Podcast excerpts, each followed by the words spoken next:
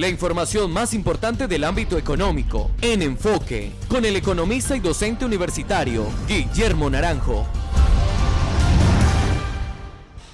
Sí, Daniel, vamos a compartir los datos de febrero de las exportaciones y la producción de café en el país.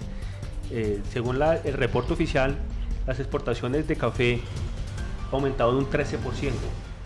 ese, aumento del 13% para el año 2019 pues es, eh, generó una, una bonanza cafetera el último trimestre de, del año. Básicamente eso también jalonó eh, el ingreso y el crecimiento en el país.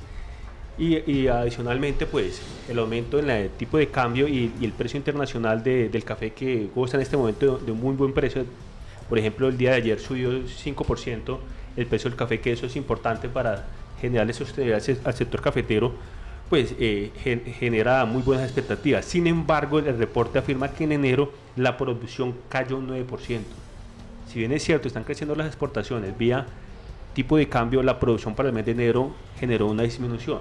Y eso es un poquito complicado, pues que pues eso va a afectar el ingreso de todos los cafeteros a, nivel nacional. Y recordemos que las rentas cafeteras son supremamente importantes para generar compensación de la balanza de pagos y para generar crecimiento a toda la economía del país.